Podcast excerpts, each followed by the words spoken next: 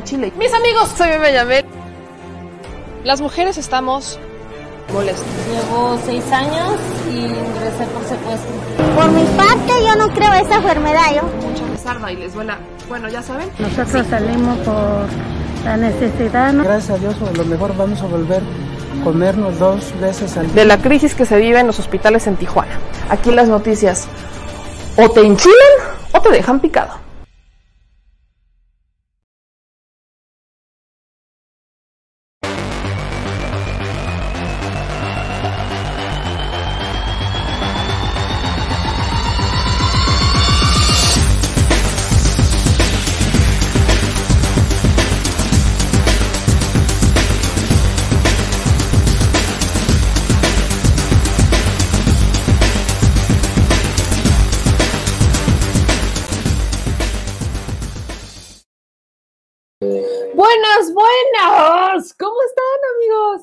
Oiga, banda, ¿cómo andan por aquí? Que ya se están conectando.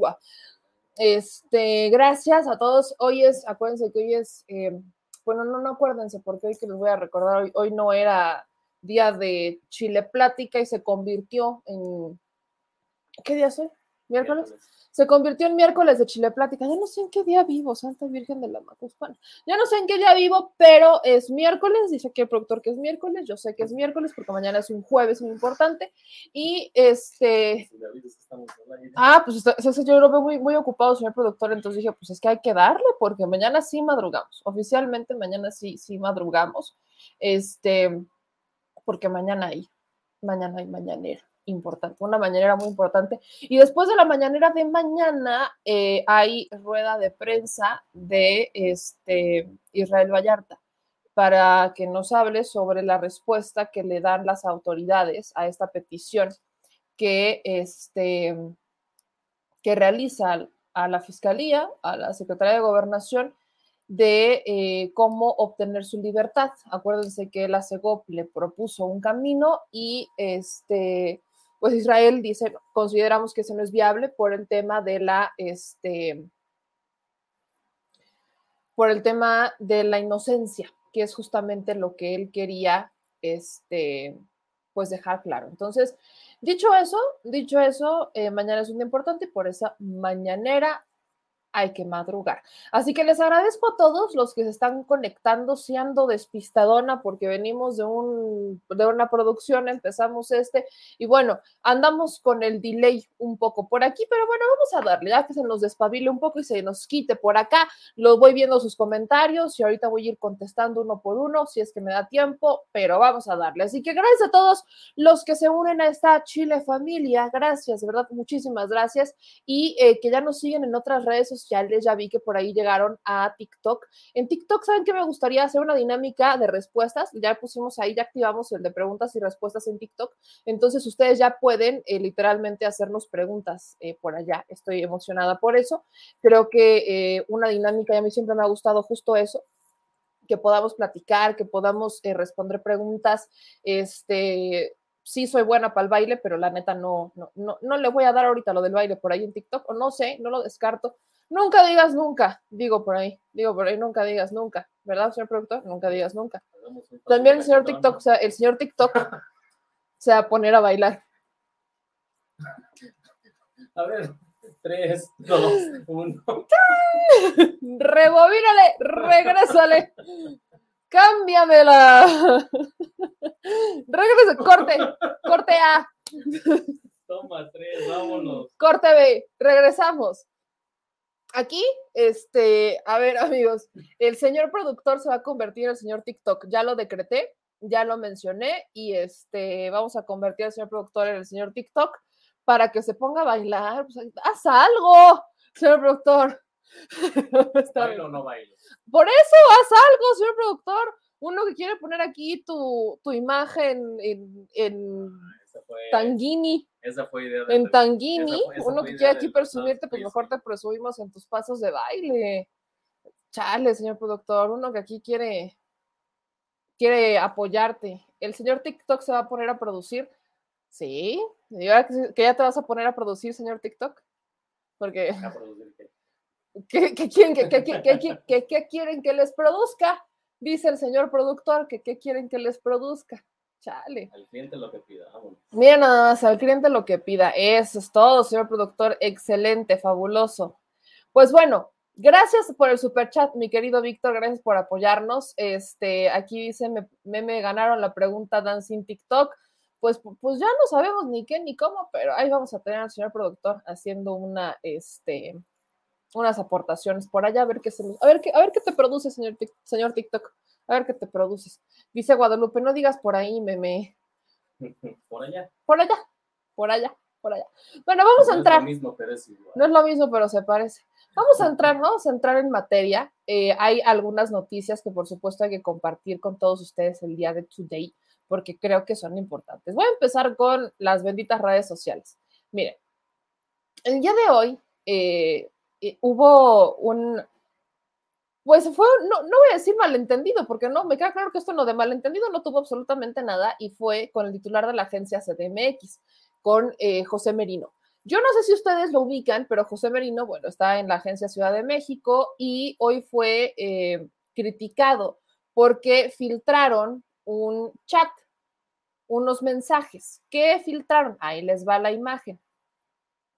Este es un chat entre Pepe Merino y un ahora ex empleado de la agencia CDMX. Ahí se los estoy compartiendo en pantalla. Bueno, pues resulta que eh, Pepe Merino, el titular de la agencia CDMX, dice, se solucionaría si no tuviera que darles instrucciones como si no supieran hacer su trabajo. Quiero tu renuncia hoy, ni te molestes en terminar esto. Si tienes otro comentario, velo con tu jefa directa. Y esta persona dice, si no me quieres en el equipo y estás inconforme con mi desempeño, tienes que correrme. Es lo que dice la Ley Federal del Trabajo. Y entonces responde Pepe Merino al instante, ok, estás despedido. Y dice, la, o trae, dice el apellido Clark, ¿no? Clark es otra persona que trabaja en agencias NMX, no es a la que se refiere. Pero esto se subió a las redes sociales y se hizo ahí una eh, como trifulca de es que el titular de la Agencia Ciudad de México estaba pidiendo la renuncia cuando efectivamente lo legal es correrlo. Ese es un punto, ya que hay que hacer esa primera aclaración. Si alguien, y esto es un consejo para todos, ¿eh? a mí me la han aplicado, creo que a muchos no las han aplicado. ¿Por qué te aplican la de eh, exigirte la renuncia para no darte las compensaciones que por ley te corresponden cuando te despiden. Acuérdate que cuando te corren, o si alguien te despide de tu trabajo, pues tiene que cumplir con los requisitos que marca la ley federal del trabajo, al menos por tres meses, para que eh, es el periodo en el que buscas trabajo y pues tengas este colchoncito, no te quedes sin dinero en lo que te encuentras otra chamba. Eso es lo que, bueno, a grandes rasgos, palabras más, palabras menos, no estoy diciendo lo que literalmente dice la ley del trabajo, pero pues ese es el punto. Y ese es el por qué muchas este, empresas y muchos negocios los obligan a renunciar en vez de eh, liquidarlos conforme a la ley. Esto, por supuesto, que es cuestionable porque efectivamente, si no te gusta el trabajo de alguien, pues vaya, no estoy conforme con trabajo o no estás dando el ancho con trabajo, simple y llanamente te despido, ¿no? Creo que sí, se llega a un arreglo y demás. Pues bueno, esto, contrario a lo que algunos quizás pensarían que lo iban a salir a desmentir, a decir, es que eso no es cierto, yo no lo dije. Sí lo dijo y Pepe Merino lo reconoció en redes sociales, ¿no? Eh, ahorita les voy a poner sus tweets porque fueron dos tweets los que puso. Y aquí están, aquí están. Pepe Merino pone, este, sobre el screenshot que me que mandaron sobre cómo despedía, como, sobre cómo despedí a un miembro de mi equipo, es cierto. Evidentemente no voy a revelar su nombre, no quiero que esto le afecte más. Mi error fue no haberlo despedido antes y acumular frustración con su pobre desempeño y terrible disposición. O sea, O sea, no, estos son, esos son pantalones, banda, es como así.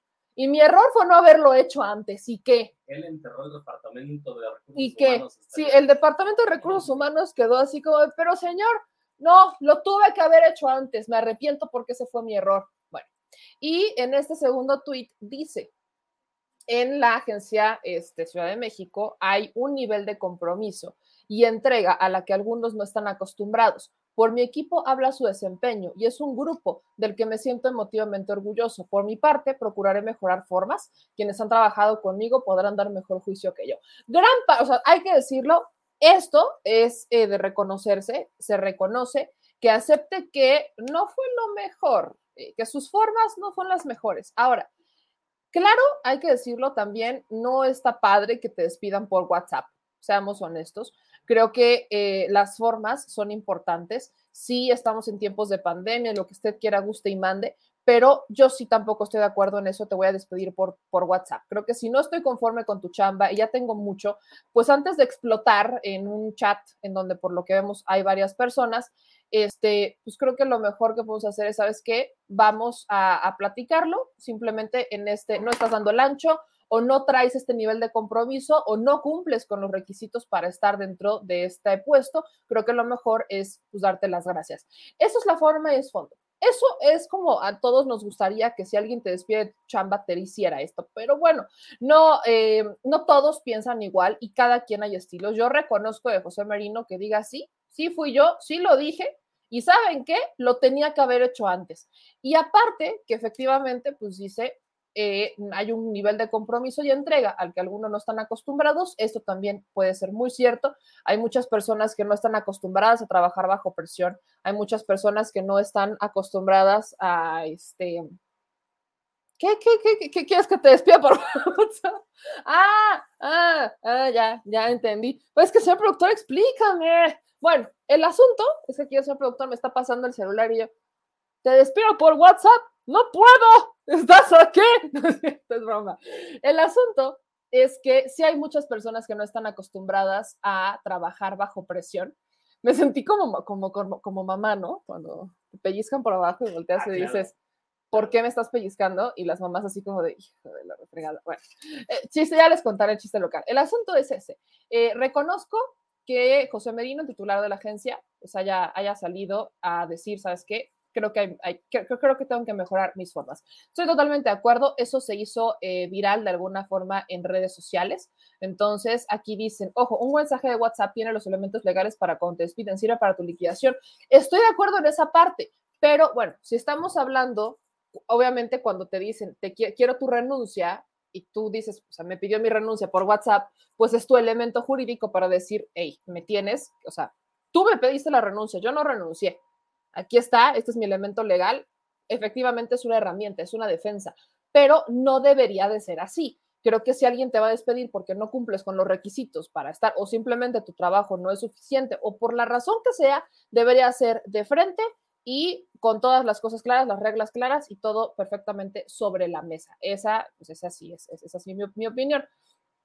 Aquí dicen, este, nos manda un super chat eh, OBB, gracias por el super chat de 5 dólares y nos dice, un jefe decía, eres bueno, pero no me sirves. Es una frase también de la que hay muchas, este, eh, muchos hemos estado en la misma.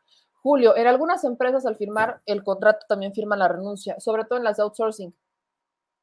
Sobre todo en las de outsourcing, hay muchas que te obligan a firmar hasta documentos en blanco para ahorrarte la pena de, de estar por ahí firmando cada mes un contrato nuevo no es ahorrarte la pena, se la están ahorrando ellos. No, no es eso, es como un tema de demandas.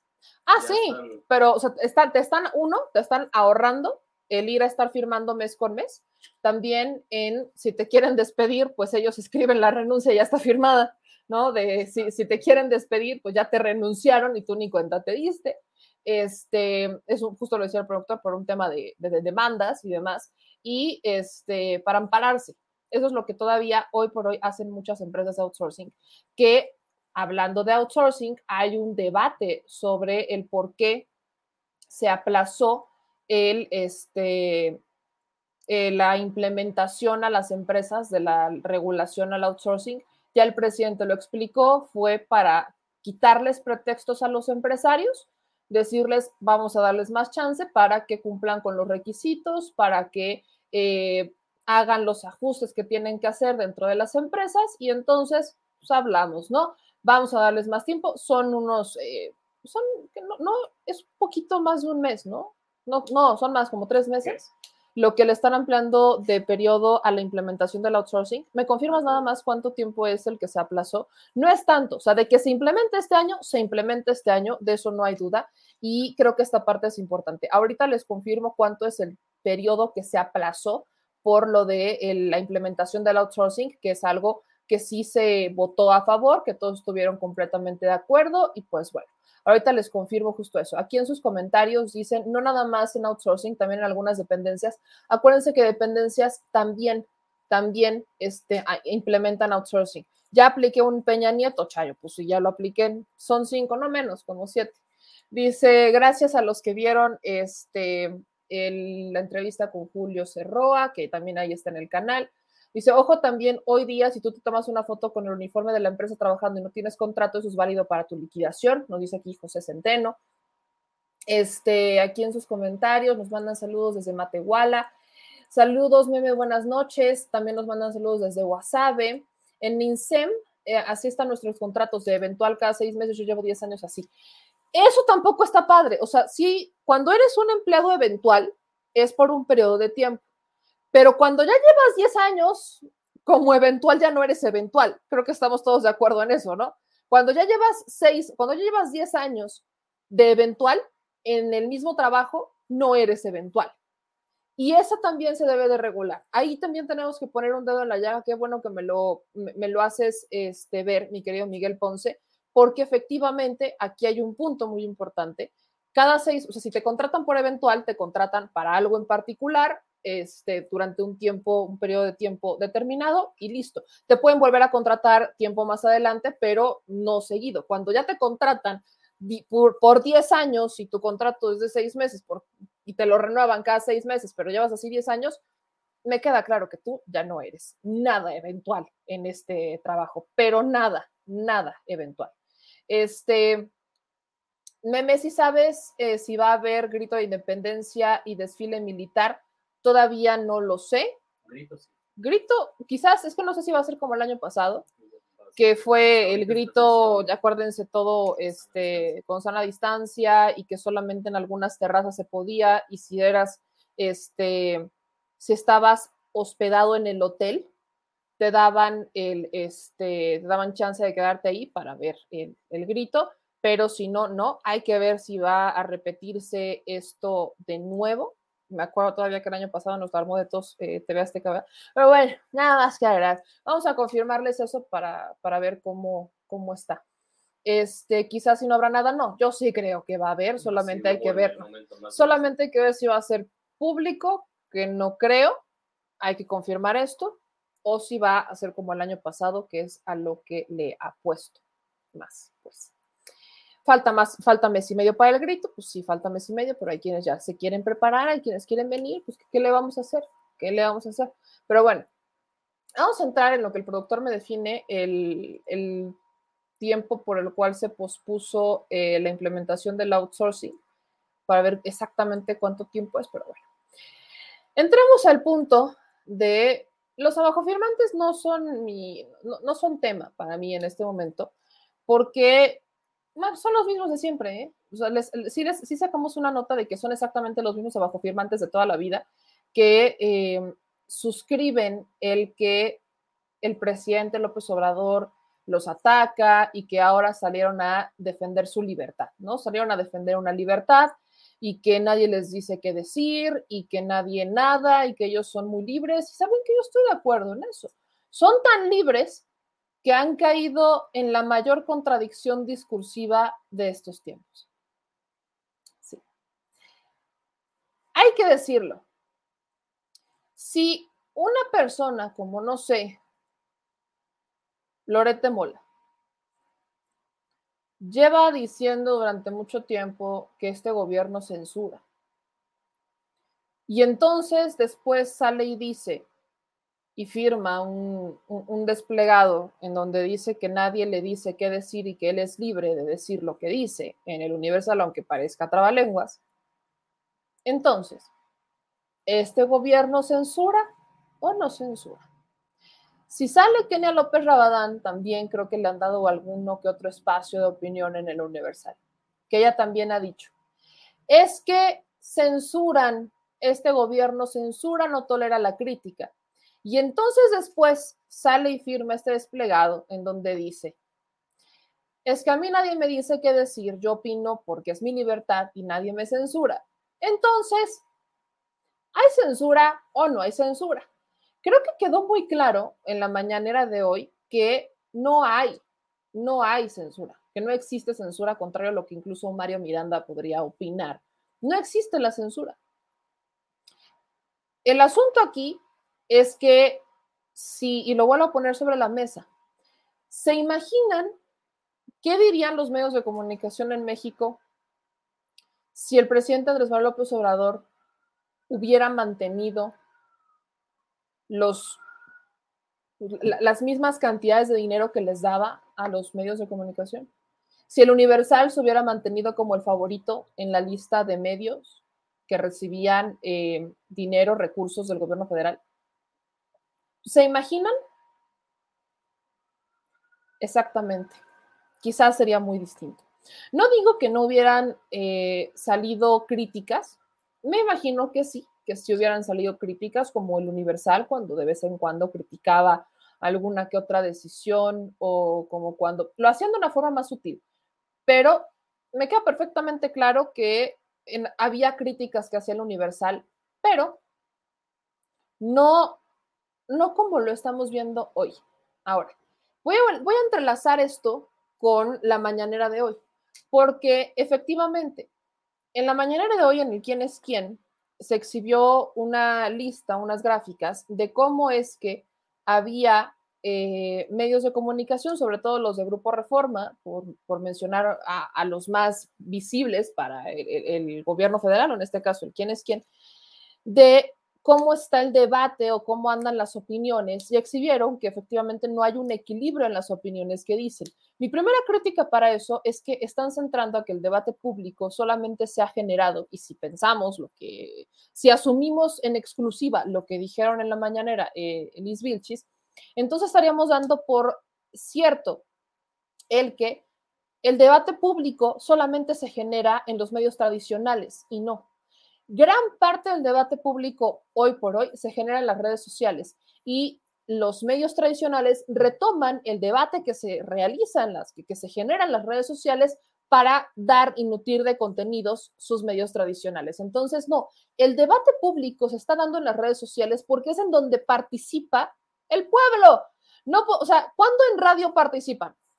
No, no conozco muchos programas de radio que hoy por hoy todavía tengan abiertas las líneas y entonces estén leyendo en vivo los comentarios que ustedes están haciendo a través del radio. ¿A través de dónde? Si es que llegan a leer los comentarios, los están leyendo. De las redes sociales leen los comentarios de las transmisiones en vivo que están haciendo de sus programas de radio, pero de las redes sociales. Entonces, ¿dónde está el debate público en este país? En las benditas y maravillosas redes sociales. Por eso yo no comparto el que Liz Vilchis concentre este análisis de las opiniones positivas o negativas hacia esta administración única exclusivamente en un esquema de medios de comunicación que está en este en radio, ¿no? En radio, en medios tradicionales.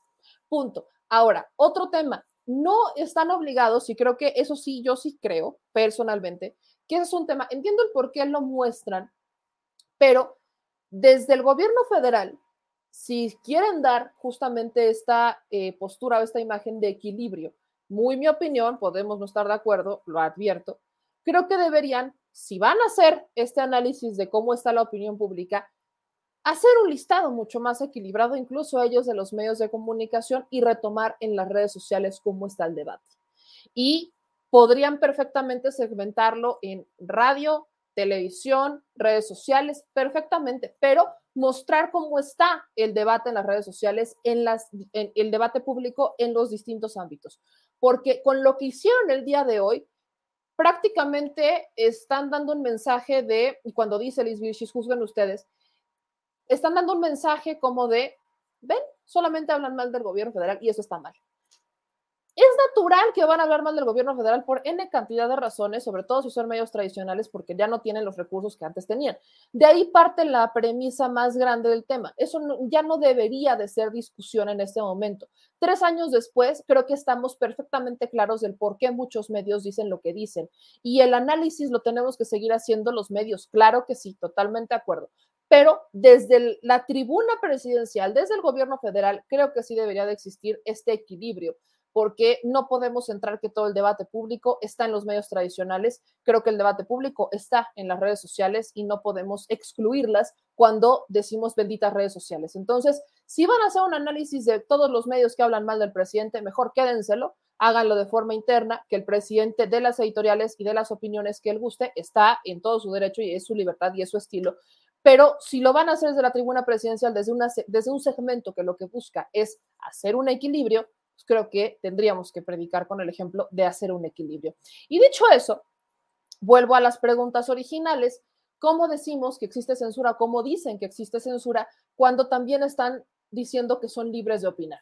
Este es el punto. La mayor incongruencia de estos periodistas, discursiva de algunos periodistas, algunos opinólogos, algunos comentócratas y uno que otro político es el gobierno censura, pero por el otro lado, yo soy libre de opinar lo que quiero y nadie me dice qué decir. Y esto es algo que hay que señalar porque los vuelve a exhibir de pies y cabeza. Cuando uno quiere criticar, tenemos que criticar con fundamento, con argumento y de forma respetuosa desde mi perspectiva. No muchos lo hacen y existe este discurso. La existencia de este discurso deriva de este discurso, perdón, deriva en ya no hay lana. Punto. Pero entonces sale el mandamás del Universal y da un mensaje, ¿no? Muchas veces los eh, medios de comunicación, sobre todo los dueños de los medios de comunicación, cuando van a dar editoriales o cuando van a salir ellos a dar algún mensaje, es raro que lo hagan con el nombre, que digan yo soy el que lo está diciendo. Hay algunos que utilizan un alias y escriben una columna bajo ese alias y así la dejan. En este caso, es un mensaje que manda eh, Juan Francisco Ili Ortiz, el manda más del Universal, y dice, mensaje, de, mensaje del licenciado Juan Francisco Ili Ortiz al presidente López Obrador. Lo leo. El próximo primero de octubre, el Universal cumple 105 años de informar y servir a México, y durante la mitad de este tiempo he tenido el privilegio de dirigir esta casa editorial con apego total a la honestidad y el compromiso irrestricto con la libertad de expresión. Durante mi gestión me, ha, me, me he asegurado de que las páginas del Gran Diario de México estén abiertas a todas las voces. Así ha sido y actualmente lo sigue siendo. Muestra de ello es que aquí se expresan ideas y críticas de todos los actores sociales y políticos, incluidos aquellos que pertenecen a su partido y a su gobierno. Es mi convicción que todos aquellos colaboradores, articulistas y columnistas que escriben en el diario y sus plataformas digitales les sean respetadas sin censura algunas de sus opiniones y sus datos que acompañan con sus firmas. Ellos ejercen sin contrapisas la libertad de expresión en esta tribuna. Como usted bien lo sabe, de esta manera de conducir la compañía periodística no me, ha dejado exento de recibir ataques de todo tipo e incluso de diversas formas de represalias, como la que usted bien recuerda. Fui objeto de persecución de un gobierno del PRI que me encarceló por algunas horas con la acusación de una presunta falta fiscal que finalmente se comprobó nunca existió. Es así que no me es extraño ser blanco de ataques personales por garantizar derechos que seguiré defendiendo mientras la vida me lo permita el libre ejercicio del periodismo y la libertad de expresión. Señor presidente, siempre he dicho que México es más grande que sus problemas y mi lema de toda la vida es que la libertad de prensa no se agradece, se ejerce. ¿Ok? Ahora, nada más vamos a ver aquí algunas de las opiniones que tiene. Alejandro Hope, ¿por qué existen tantas cifras de homicidio? Ana Paula Odorica, conversación con un amlover. Héctor de Mauleón, un día en Tijuana, la ciudad más sangrienta de México, Salvador García de Soto, AMLO regresa a la tierra del Chapo, Carlos Loret de Mola, AMLO, el científico, periodistas, el Universal, la 4T regalará centenarios de oro. Estas son las opiniones, algunas de las opiniones que tiene el diario El Universal, Aquí están algunas de ellas. Y entonces, pues si existen, no, no voy a decir que no, una que otra vez he visto por ahí uno que otro comentario, una que otra eh, opinión de algún otro personaje que pues no será quizás, eh, que será más bien pro 4T, pero son muy, son las menos, pues. Es a lo que voy, son las menos. Ahora, aquí vienen, ¿no? las opiniones de muchos. Vamos a ver, vamos a hacer un balance. Eh, Raúl Rodríguez, la consulta popular, tocar o no a los intocables. Mario Maldonado, Germán Martínez, La Libre y La Cargada contra Saldívar. Editorial Universal, cuando los abrazos no funcionan. Ricardo Rocha, AMLO versus Biden. Eh, José Carreño, consulta Cantinflas, un desaire anunciado. Raudel Ávila, otra vez el mito latinoamer latinoamericanista. Eh, Miguel Alemán, las teleolimpiadas, Alfonso Pérez Pegasus, el nuevo panorama político de, la ciudad, político de la Ciudad de México por Cintia López, José González, el reto sigue siendo el Estado de Derecho, Álvaro Bertis, el poder de construir tu futuro en tu celular, eh, las encuestas y censos en la cultura latinoamericana, un arma de doble filo de Helio Masferrer, Adriana Maldivo, Arreola después del encierro, Alejandra Puente, consulta necesaria para aplicar la ley. Va, si vemos, efectivamente habrá opiniones que son más equilibradas que otras, pero si hacemos y los metemos todos en un costal, bueno, creo que eh, la, inmensa mayoría de las opiniones no, no, no, es un tema tan equilibrado como lo, lo, está vendiendo el Universal. ¿Quiere decir que tienen que ser equilibrados? Si no quieren, no. ¿Y saben qué? En esta administración, eso es lo más padre, que muchos medios por primera vez están ejerciendo el periodismo. Después de quizás muchos años, después de haber sido ahorcados por el gobierno federal en distintos eh, medios, sobre todo el Universal, que era un, este, era prensa escrita, era un periódico físico, que a través de esta empresa que producía el papel periódico, que era justamente este, del Estado, pues los ahorcaba, los ahorcaba, los presionaba y al final, pues nada, los medios de comunicación tenían que hacer lo que decía. Tenía que hacer lo que decía porque, bueno, si no se quedaban sin dar información porque se, se quedaban sin papel. Es parte de la historia. Después, ¿qué ocurrió? Eh, los medios de comunicación tenían que pagar impuestos. Tienen que pagar impuestos. Llegó un punto en el que los gobiernos, no recuerdo exactamente en qué administración fue, pero pues decidieron que una manera de que los medios de comunicación no evadieran los impuestos era con los tiempos oficiales. Y entonces era una manera de decirles a los grandes medios, a las grandes televisoras, oigan, ¿saben qué? Vamos a hacer un convenio. Ustedes me van a destinar de forma obligatoria tiempos oficiales para que entonces el gobierno pueda publicar sus este, logros para que nosotros tengamos un espacio de difundir lo que estamos haciendo y así pues nos vamos arreglando con el tema de los impuestos. Pero le encontraron el negocio, encontraron la cara del negocio y en México, en México, México y también en gran parte de América Latina, pues empezaron a pagarle a los medios. Y los medios de comunicación, las noticias particularmente, empezaron a venderse a los medios. Más bien, los medios de comunicación empezaron a venderse a los gobiernos.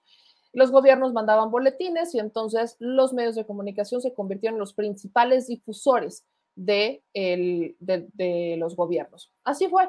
De ahí nacen los montajes, de ahí nacen, luego viene este, ya años, muchos años después, este pacto que hacen con Felipe Calderón para difundir cosas mucho más responsables sobre la violencia en México que según era como para ser, eh, ¿se acuerdan que se unieron todos los medios de comunicación, Televisa, TV Azteca, y fue un eventazo, así como si fuera certamen de Miss Universo, y estaban todos los columnistas, columnistas del Universal, articulistas, conductores, estaban todos, y firmaron un este, acuerdo para difundir información responsable sobre la guerra contra el crimen organizado para que no salieran, teóricamente, las masacres, cómo estaban ahí los, los colgados y cómo aparecían los cuerpos, o sea, como para tener una difusión más light, vamos a llamarle, bajarle tres rayitas al escándalo de lo que estaba pasando en México y que habría esta coordinación con el gobierno federal de mantenerlos siempre nutridos de información para que tuvieran a la gente informada. Eso es como se le vendió al pueblo, al pueblo, ¿no? Así lo vendieron. ¿Qué es lo que ocurre en realidad? Es párale a tu desmadre y deja de publicar tanta pinche desastre que está ocurriendo en México y entonces ahí te va la lana. Eso es lo que pasó. Entonces, el gobierno federal controlaba toda la información de seguridad que llegaba. Muy pocos, sobre todo ahí eran reporteros independientes, más los de Nota Roja, los que se aventaban a adelantarse, o no, que tenían los pitazos y iban, se adelantaban y todo el tema, para tener la información sin que la filtrara la PGR o la filtrara la Secretaría de Seguridad, etcétera. Pero los que siempre tenían las exclusivas eran Televisa y posteriormente entraba TV Azteca y los demás medios entraban al quite. Entonces, pues Televisa se llevaba todas estas exclusivas, llegaban a los minutos TV Azteca y los demás medios y empezaban a reportar lo que el gobierno les decía. Eh, llegaban estos boletines de la PGR y entonces los medios de comunicación acudían a las presentaciones de los delincuentes y se le empezó a bajar un poquito, se les empezaron a bajar unas rayitas a el escándalo mediático que generaban las imágenes sobre los muertos, los colgados, los... así es como empezaba todo este tema. Todo esto lo saco porque durante mucho tiempo México vivió en una dinámica de lo que me diga el gobierno, entonces lo replico. Esto ocurre en el 2000, eh, antes del 2011 fue, ¿no? 2010. Fue en el 2010, fue en el 2010 cuando se firma todo este, este pacto con Televisa, TV Azteca y demás. Y, ¿cómo se llama? Ah, el decálogo para la cobertura de la violencia. Tuvo un nombre más rimbombante.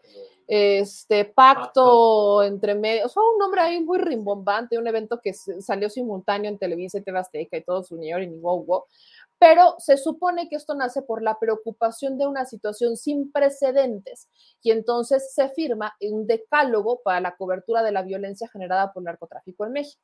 De acuerdo con los promotores, pretendía también garantizar que los periodistas ejercieran su trabajo con libertad y seguridad y los organizadores afirmaron que el poder intimidatorio de las bandas criminales representaba una amenaza para las instituciones y las prácticas que sustentaban la vía democrática en México. Entonces, Televisa, TV Azteca y los demás eh, subrayaban como el de no utilizar el lenguaje del crimen organizado o el lenguaje de los narcos y demás, etcétera.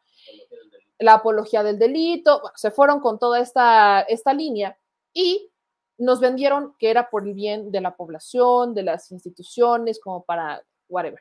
El asunto es que fue muy distinto era una manera de ocultar lo que de verdad estaba pasando y al final quienes se enteraban pues eran los mexicanos de a pie, eh, que tenían otros datos. Ellos también tenían otros datos. De ahí surge que hoy por hoy el gobierno federal pues lanza estas mañaneras, es la fuente principal de información, pueden mandar a los reporteros para que hagan las preguntas que quieran, ya no existe una vocería como tal, como estaba, por ejemplo, con la administración de Enrique Peña Nieto, que solamente cuando tenían que dar datos puntuales, me acuerdo que era, eh, em, empezaba como una transmisión y estaban el vocero, los voceros los responsables de las dependencias. Estaba que si el de la Secretaría de Relaciones Exteriores, o que si estaba el de Hacienda, o que estaba el de Educación, eran puros voceros. No hablaba el titular de la dependencia, ni mucho menos el presidente. Solamente estaban los titulares de las dependencias, respondían una que otra pregunta a los medios, eran bastante más cerrados y tan tan, pero eran los voceros, no era el titular de la dependencia. Esto se transforma con esta administración y van los reporteros, le preguntan al presidente, le preguntan a los secretarios, le preguntan al gabinete, van y denuncian y hoy todo es público. Hoy todo es público. Eso también viene con la ola de redes sociales que en realidad ya no tienes mucho que esconder. No seamos muy honestos. Si no existieran las redes sociales, las benditas redes sociales, quizás estaríamos en un escenario distinto, podríamos dejarlo así, pero estamos en este escenario en donde existe una máxima publicidad, aunque no les guste a los gobiernos, porque la gente lanza videos, la gente sube las denuncias y hay muchas veces que encontrarle sentido a las denuncias, armar rompecabezas y empezar a montar esto, el, la verdad, la verdad que se nos ha querido ocultar. Todo esto lo, lo saco a tema porque por primera vez todos estos medios que eran literalmente los que publicaban lo que les decía el gobierno y creían solamente lo que el gobierno les decía y eran muy poquitos los que se atrevían a cuestionar, a investigar y a desafiar este régimen, pues ¿qué es lo que pasa? Que hoy se enfrentan al, ¿qué crees? Empieza a ejercer la profesión o el oficio al que te quieres dedicar. Así está el tema.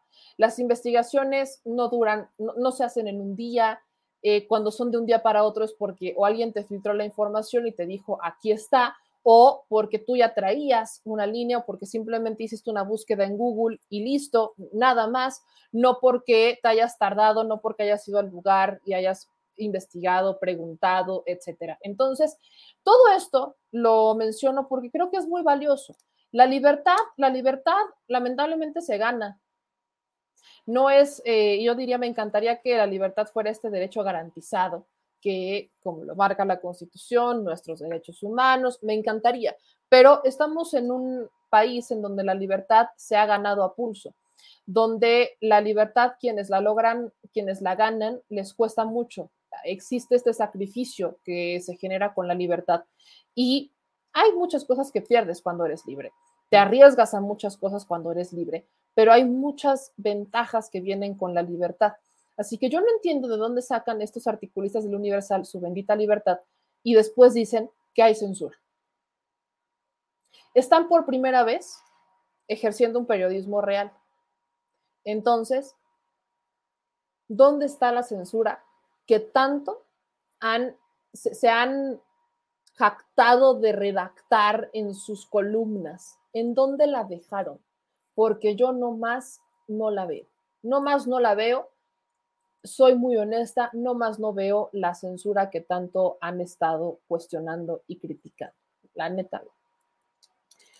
Dicen aquí Gorgonio, pero no creo porque Obrador desde que estaba jefe de gobierno en el DF ya hacía las mañaneras. Ah, claro, de eso sí, de eso sí me, me, acuerdo que se paraba y que decían, ahí va otra vez el, el entonces jefe de gobierno, Andrés López Obrador, a despertarse temprano. Y despertaba temprano a los medios de comunicación.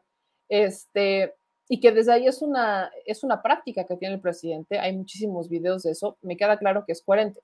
Pero aún así, con todo y todo, los medios, por supuesto que le daban mucha más difusión a lo que les decía el gobierno federal. ¿Por qué? Porque el que paga manda.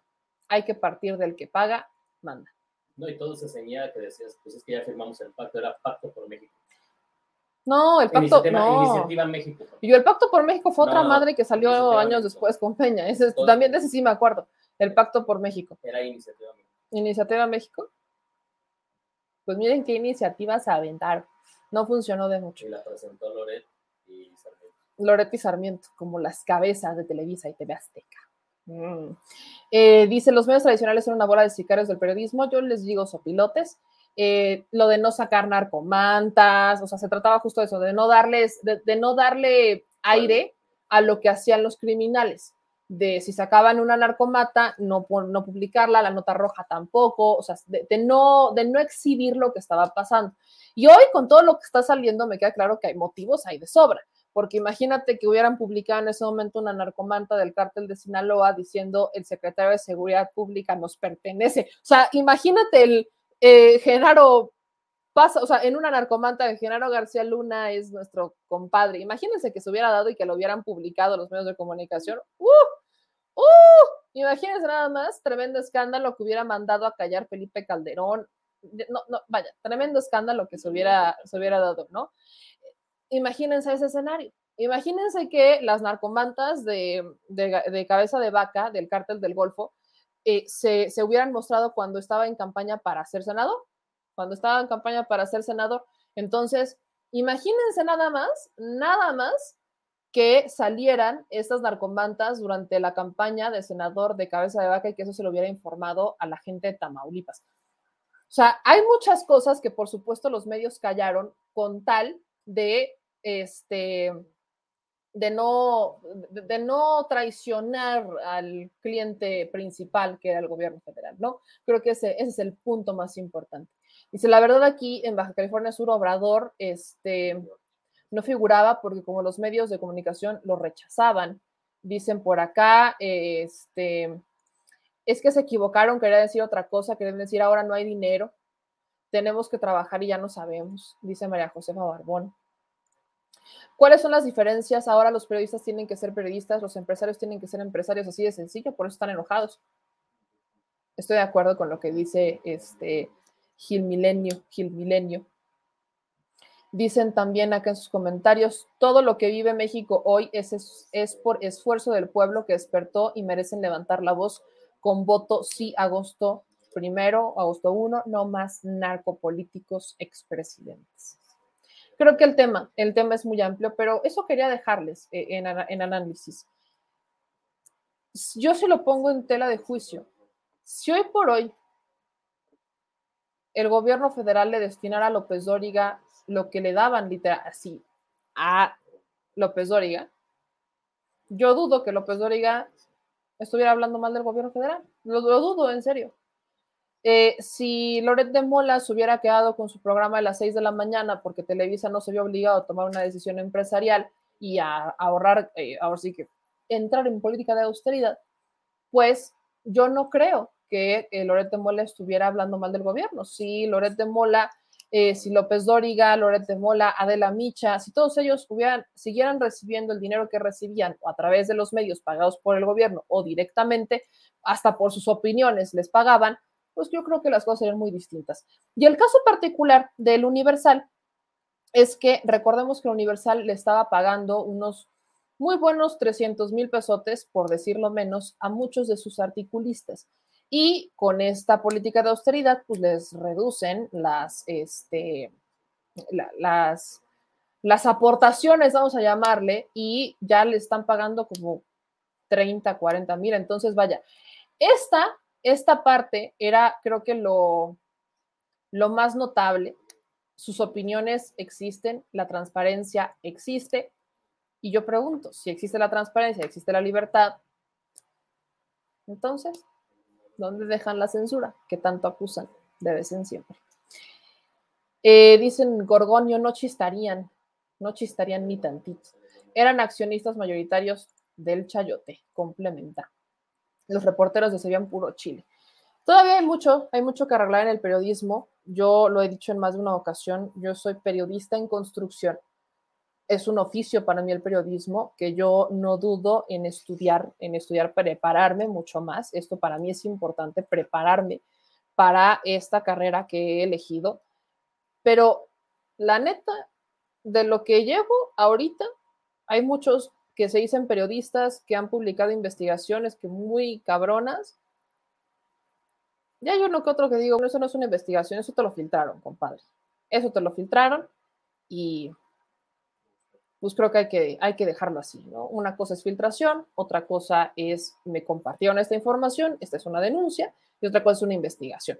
Y hay muchos que investigación no hacen, y miren, que yo le decía al productor, yo quiero sacar esta investigación ya la próxima semana. Ajá, sí, Ajá, sí, aquí ya saben que, ya saben que, ya saben qué pasó. Ya saben qué pasó. No, pues no. No, no salió en una semana, ¿verdad? No, ha salido, no, no salió. La semana se convirtieron en tres meses, cuatro, tal vez cinco. Este, dicen, hola meme, seguían ayudando porque ya no se va a volver a recibir dinero del, seguían aullando porque ya no se va a volver a recibir dinero del erario. Estoy de acuerdo con eso. Y oigan amigos, antes de irnos, quiero solamente eh, darle continuidad a un tema que hemos estado, que visibilizamos un poco porque creo que exhibe mucho lo que los medios digitales, lo que los creadores de contenido tenemos que ser. Y le agradezco mucho a este, hacer que nos mande los tres dólares super sticker. Porque, a ver, hemos hablado mucho sobre el caso de Just Stop, no en un tema de crucificar a Just Stop, sino desde mi perspectiva de poner los puntos sobre las IES y que no se mezclen las cosas, en este caso ellos stop. Nadie está diciendo, y lo vuelvo, e, es como la letanía que tengo que, sacar siempre porque luego llegan los fans de Yo Stop bastante indignados. Y digo, a ver, no, no estoy diciendo que, eh, que Yo Stop sea este, la bruja violadora, no, por supuesto el delito por el que se persigue Yo Stop es muy distinto. Eh, y tampoco estoy diciendo que Ainara sea la blanca paloma, no creo que esto tenga, no, creo que una cosa tenga que ver con la otra. Las autoridades tendrán que hacer su investigación y demás. Esto es, ¿y por qué lo menciono? Porque creo que todos los creadores de contenido tenemos que ser responsables con el contenido que generamos y es ser responsable con él. Si algo no lo sabes y no estás seguro de algo, no lo asumas, compadre. Los juicios de valor no entran en esta parte. Se ha hecho un cúmulo de denuncias a raíz de este tema en contra de Justop, que si Kaeli eh, otra youtuber de, que, dijo que fue este, por Just Stop. Luego salió una, eh, lamentablemente, yo, ni siquiera sabía eso, que había una eh, chica trans que se había suicidado por el bullying que le había generado Just Stop desde su canal. Y creo que aquí hay que dimensionar que el poder de las redes sociales es muy fuerte. El poder de las redes sociales es tan fuerte que estamos en un punto en el que la gente no necesitamos decirles vayan y miéntenle la madre Hay gente que simplemente va y lo hace porque escuchó algo en tu canal y dijo, voy a ir a mentarle la madre. Y tenemos que ser responsables con el contenido que generamos porque hoy por hoy, para muchas personas, y es también muy lamentable, las redes sociales son su vida y la opinión que se hacen sobre ellos en las redes sociales lo es todo para ellos. Desde mi perspectiva, bastante, eh, pues ahora sí que muy mi opinión, pues si uno se va a dedicar a, algo digital o va o se quiere convertir en un personaje público, tiene que tener muy claro que le van a llover ataques, pero hasta por la abuelita que no tuvo. Así. Le van a llover ataques hasta por la mascota que compró, que no compró, que si la compró. Le van a llover más, le van a llover por todo. Le va a llover hasta porque el cielo es azul y el agua es azul. Por todo les va a, a llover. Y eso tenemos que tenerlo muy claro. Tenemos que tener esa claridad y ese temple para soportar, tolerar la crítica y tomarla bien. Pero de eso a que no te defiendas cuando alguien te está atacando o cuando alguien te está juzgando, creo que hay un abismo de diferencia en este tema. Y tomando eso, lo que también les dije es que creo que lo más importante aquí es no solo centrarnos en el caso Yo Stop, ese es un punto de aparte, sino centrarnos en qué se está haciendo para perseguir a los presuntos eh, violadores de Ainara. Y en este caso, permítanme decirles que la Policía de Investigación ya capturó a uno de estos jóvenes, a Axel N., por su probable participación en el delito de violación equiparada en agravio a una persona menor de edad, conocida como Ainara N. Eh, en este caso, lo detienen al punto de su, o sea, lo bajaron del avión prácticamente. Eh, Axel N estaba eh, a punto de irse, fue detenido en el Aeropuerto Internacional de la Ciudad de México en colaboración con la Interpol y la Fiscalía General de la República cuando pretendía viajar a Miami, Florida, Estados Unidos. Lo detienen y es cuando oficialmente ya lo llevan para iniciar su proceso judicial y su proceso de investigación por el probable delito de violación a Ainara. Eso también hay que mencionarlo y lo vuelvo a repetir. No solamente es evidenciar la responsabilidad que tenemos los creadores de contenido con lo que decimos y hacemos, sino que tenemos que ver cuáles son las prioridades. Y una de las prioridades más grandes es, si se está denunciando una violación, esto es muy simple, hay que denunciarla y hay que darle seguimiento a esa denuncia de violación y que sean las autoridades las que resuelvan. Yo voy a poner algo sobre la mesa que también no podemos negar y nunca lo voy a negar y menos lo voy a negar por la investigación que estamos llevando a cabo, porque ahí tenemos un caso bastante similar al tema que les voy a plantear. Lamentablemente, las autoridades en México, no sé si en todo el mundo, repito, voy a hablar solo de lo, que conozco, pero se sienten mucho más presionadas ahora con los movimientos feministas y a veces olvidan o siento que les da miedo decir la verdad en muchos casos. Y es que con tal de que no se levante una ola feminista de manifestaciones y de marchas, este grupo radical que cada que algo ocurre se manifiesta, particularmente en la Ciudad de México, no sé por qué están acá, pero se manifiestan con tal de evitar esta manifestación, entonces juzgan en favor de las mujeres. Eso también pasa con los padres y madres cuando hay eh, pues, divorcios o hay separaciones, a veces, y eso ya se supone se, se reguló para que cambiara a partir de esta eh, administración, lo hicieron ya en la Suprema Corte hace algunos años, hace dos años creo que fue, cuando eh, no es requisito que porque seas mamá, tú eres la que se va a quedar con la custodia de la patria potestad, sino que es en el medio, esa custodia, esa patria potestad ah, puede ser compartida, o la custodia puede ser compartida, o la patria potestad puede ser compartida, depende de cómo queden, pero ya no es exclusivo de la madre, como antes se manejaba, sino que es en donde esté mejor el interés del menor, ¿no? Centrando el mejor el interés, eh, el, interés del menor en el centro y que esa sea la prioridad y eventualmente tomar la decisión con base en eso. No podemos decir que todas las mujeres somos incorruptibles, no podemos decir, no podemos creer que porque somos mujeres somos impolutas, no. El movimiento feminista que yo apoyo no respalda eso. El movimiento feminista que yo apoyo respalda que así como somos culpables, somos inocentes, podemos ser inocentes, podemos ser culpables, ¿Qué, ¿Qué es lo que queremos? Una garantía en el Estado de Derecho en donde yo puedo demostrar mi inocencia, como cualquier otra persona puede demostrar su inocencia, que no existan ni privilegios, ni mucho menos que existan eh, desventajas solo por un tema de género. Lo que buscamos es una equidad. Entonces, creo que también hay muchos, muchos gobiernos que lamentablemente pues se han dejado llevar por el hilo feminista y han estado decidiendo conforme a evitar una manifestación y no conforme un Estado de Derecho. Vamos a ver cómo se desenvuelve esta situación.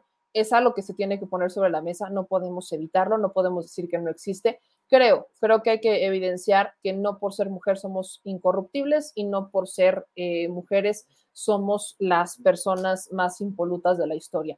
Las mujeres también la cagamos, también tenemos errores y hay que aprender a, aceptar cuando están. Y eh, Juan Martínez bien dice, pregúntale a las del PAN si son incorruptibles. Por supuesto que te van a decir que no, por supuesto que van a decir que no, eso me queda a mí perfectamente claro. Este, Bersaín Castillejo nos manda 10 dólares super chat. Muchas gracias, me quedo Bersaín. Gracias por el apoyo que nos están dando. Y aquí en sus últimos comentarios dice: Saludos, meme, eh, buen invitado. Ahí están comentando lo de Julio Cerroa, que bueno fue la transmisión que hicimos hace ratito. Dice: Saludos, meme, comenta sobre el préstamo que recibió el gobierno pasado, el periódico El Universal, cuánto ha pagado, cuánto debe, para cuántas becas o cuántos adultos mayores daría, no más como para que sienta en carne propia, se entere el pueblo de México. No sé si el Universal recibió eh, apoyo, según yo es el financiero. Del que hablamos es el financiero. El financiero es el financiado, que recibió un apoyo económico bastante jugoso de Enrique Peña Nieto. Fue el financiero. Eh, creo que también se lo perdonaron, por cierto. No ubico mi casilla de sección. Este, la página del INE me manda a que llame un número. Eh, a quien pregunto dónde está la casilla.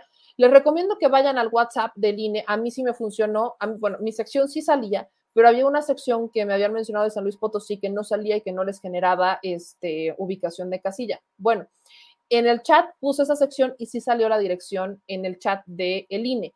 Se las voy a recompartir para que accedan.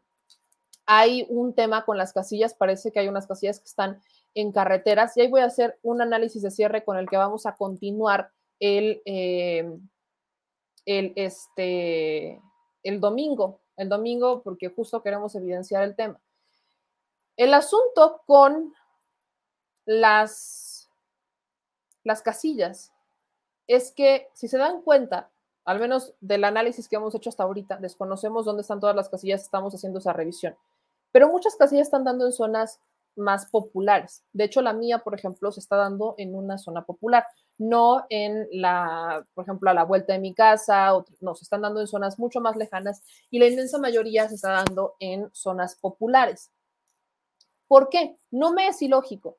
Acuérdense que el INE cuando decide o cuando va a buscar dónde son las casillas, le pregunta a la gente, ¿usted me daría permiso de poner en su domicilio una casilla? Y esa persona le tiene que decir sí o no.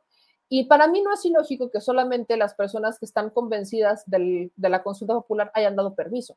Eso no me genera duda. Creo que es bastante lógico que solamente quienes están de acuerdo con la consulta popular hayan dicho que quieren prestar su domicilio para que sea una casilla. Pero también ocurrió un factor. Y si alguno de ustedes trabajó en el INE o prestó su domicilio para el INE, quiero que me ayuden a complementar esta información.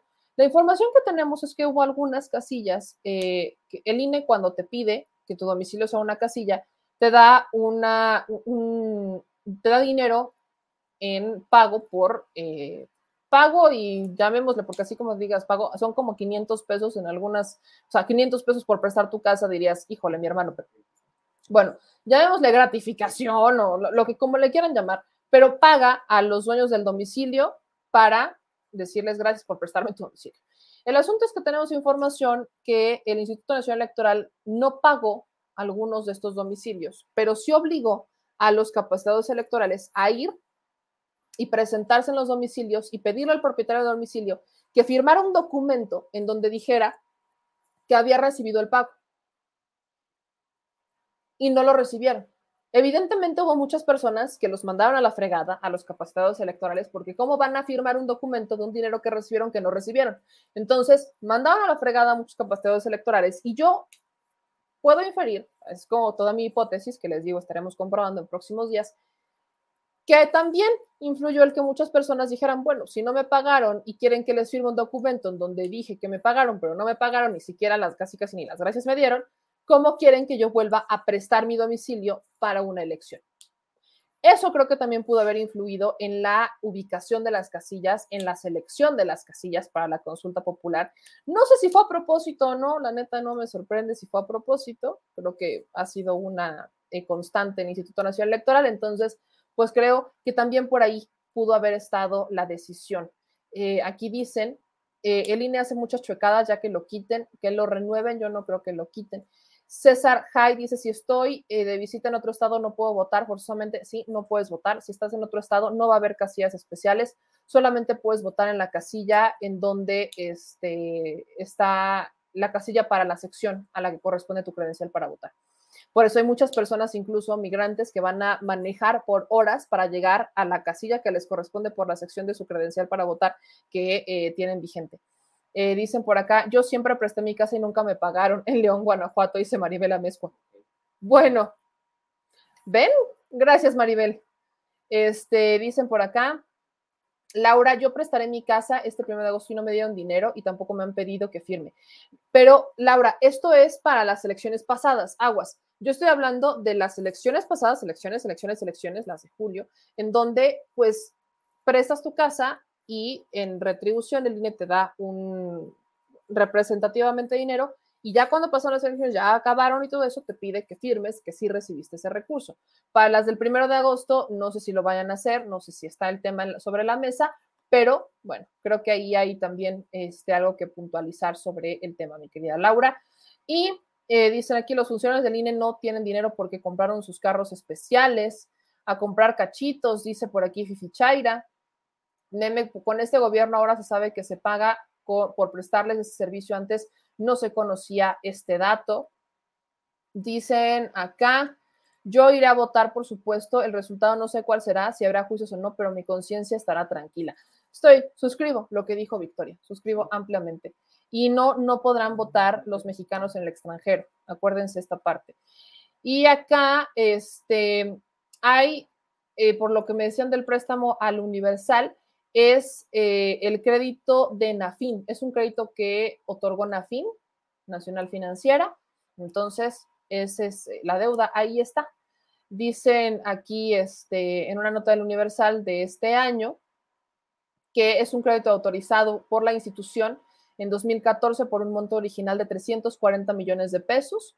Ese financiamiento se le otorgó hace siete años por Nacional Financiera desde entonces no se ha dejado de pagar puntualmente ni de cumplir con los compromisos y este, se realizó un primer convenio modificatorio el 2 de septiembre de 2015, el cual se, eh, se reduce el monto, se redujo el monto a 200 millones de pesos y se liberó la hipoteca dada en garantía de Plaza de la Reforma número 6 Tres años más tarde se firmó otro convenio modificatorio a fin de ajustar los índices financieros solicitados y ampliar el periodo de cura o plazo y fue el 30 de abril de 2020 cuando se firma un tercer convenio modificatorio para el diferimiento de seis meses de abril a septiembre de los pagos correspondientes al principal.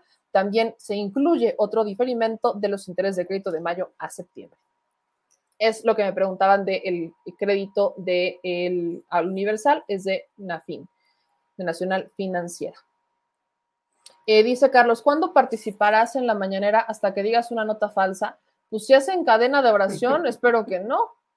No, no sé si te, no, miren, les, soy muy honesta, a veces, a veces sí pienso que uno tiene que.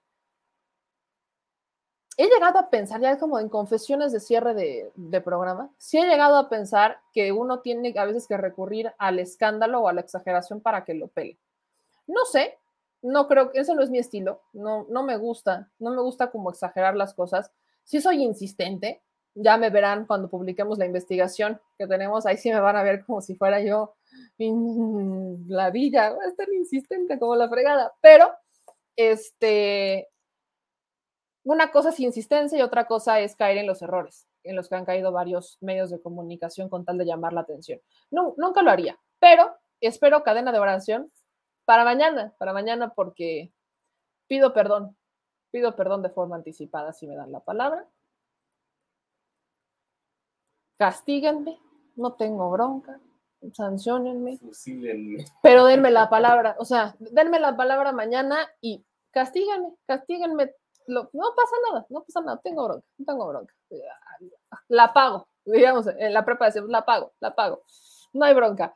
Eh, espero que me den la palabra, por eso ya nos vamos, porque hay que madrugar, ¿verdad? Para estar bien tempranitos y sentarnos hasta adelante, así que ya llegué, señor presidente. Sí, y vamos a, a aplicar la misma de siempre, el saco de la suerte, el saco de la suerte, la bañada de la suerte, este, las tres vueltas de la suerte y el voy a tener suerte, voy a tener suerte, voy a tener suerte, que me recomendó mi querido Demián Duarte, lo que se tengan que hacer, me tengo que poner de cabeza, poner a San Pedro de no sé, lo que uno tenga que hacer, pero ojalá nos den mañana la palabra, así que cadena de oración, por piedad de Dios, por piedad de Dios. Este, no, no voy a preguntar sobre Noroña. No, perdón, pero no, no, no es pregunta de mañanera. Lo siento, le mando un saludo a Noroña, pero pues no es pregunta de mañanera, ¿verdad? No es pregunta. Nos- no, no, no, no es pregunta de mañanera, o sea, no, no, no es pregunta de mañanera, Noroña, así que bueno. Yo les mando un abrazo a todas y todos. Hoy fue más platicadito. Mañana tenemos este jueves de México a mi diestro con mi querido Manuel Pedrero. Y un beso a todas y a todos ustedes. Síganos en el canal, ahí está, los que quieran ver el debate con Julio, ah, entrevista debate con Julio Cerroa, pues también está aquí en el canal. Pongan en el minuto 12, después del minuto 12, 50 y tantos, ahí está, había unos problemas de, de audio al inicio, lo encuentran después del minuto completito de principio a fin, entonces, bueno, no hay bronca. Pasen una bonita noche, mañana regresamos a la programación habitual porque hay mucha más información y acuérdense que en estos días tenemos sorpresas, tenemos sorpresas para todos ustedes. Estamos ya oficialmente por lanzar nuestra nueva sección, ya me lo cuentas, que ha estado produciendo el señor TikTok, que ha estado produciendo el señor TikTok. Así que échame el promo, mi señor productor, señor TikTok.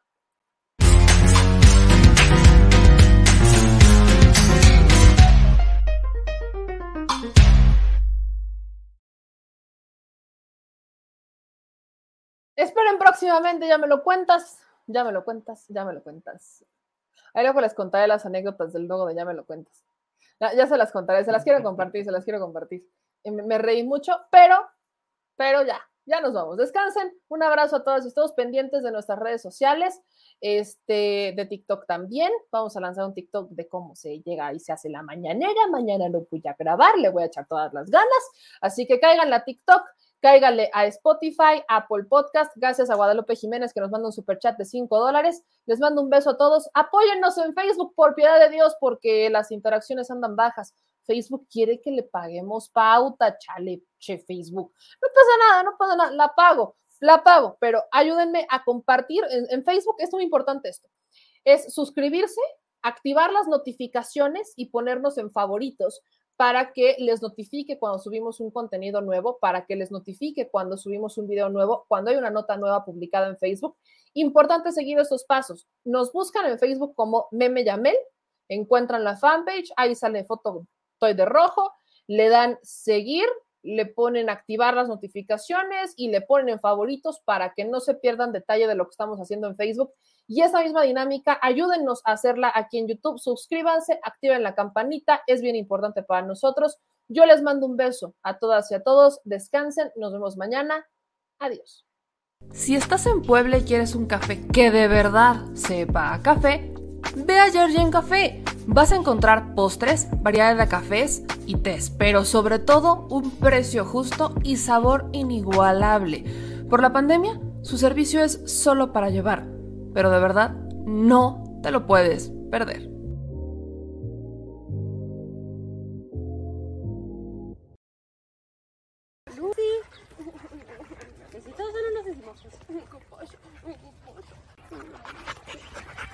Sipi.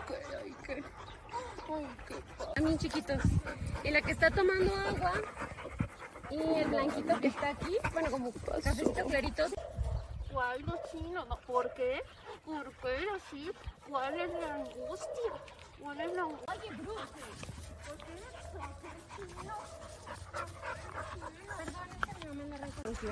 Sí, la fiesta sí nos pidió. Luego nos llegó una, una niña muy parecida, pero se va midiendo. Como que si le gruñen o algo así se quita y no, no, que no, no todos los perritos lo quieren. Y cuando le llega a atacar a algún perro se echa también. Pero es serio con los cachorros. Estos no le hacen nada. Estos se ve que estaban súper bien. ¿Se les acabó?